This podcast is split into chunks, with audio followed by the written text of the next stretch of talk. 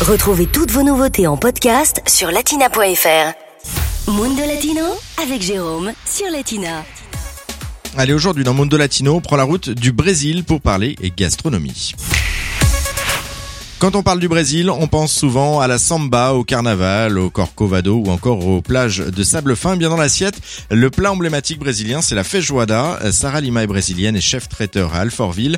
Elle nous explique comment est né ce plat national. C'est un plat euh, des bases africaines. En fait, c'est un plat créé par les esclaves. Quand ils sont arrivés au Brésil, ils, ils travaillaient dans les fermes. Ils n'avaient pas le droit de manger la viande qui restait de maison de ses patrons. Un jour, quelqu'un qui a dit, euh, bah, on a la les haricots, on met euh, voilà les carcasses de porc, euh, toutes les parties qui restent de porc. C'est de là que c'est parti euh, vraiment les plats de feijoada. C'est un plat assez assez riche, assez savoureux, qu'on peut mettre toutes les parties de porc en fait. Et ça c'est pour la version officielle car Gilles Lapouge dans son dictionnaire amoureux du Brésil évoque une autre version.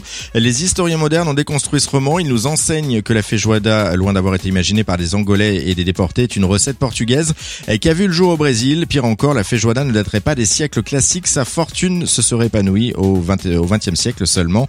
Alors côté cuisine par contre, hein, tout le monde est d'accord, portugaise ou brésilienne, la feijoada est la même pour tout le monde. Voilà comment Sarah la prépare. Je la prépare d'une façon simple. J'ai choisi euh, quelques bons morceaux de porc, euh, les saucisses fumées, les côtes de porc, euh, les filets mignons. Après, il y a plein d'autres morceaux qu'on on utilise. Je cuis les haricots, je fais revenir la viande tout seul, je sèle la viande avant et puis je rajoute dans la sauce de, de haricots et je les laisse bouillir. Plus longtemps on les laisse bouillir, les mieux en fait la feijoada, c'est de pas manger lors qu'on fait, c'est de manger le lendemain. Et attention par contre, hein, car Sarah ne rigole pas avec les haricots. Les haricots, il faut les, il faut les plier pour pas avoir de, des cailloux ou des haricots abîmés. Puis on les met euh, dans une casserole, une cocotte minute. C'est la, la, façon la plus rapide de faire avec une cocotte minute. Pendant une 40-45 minutes, on peut euh, avoir déjà les haricots cuits. Une fois on a ça, on ajoute les, la viande, on assaisonne la sauce et on les laisse bouillir.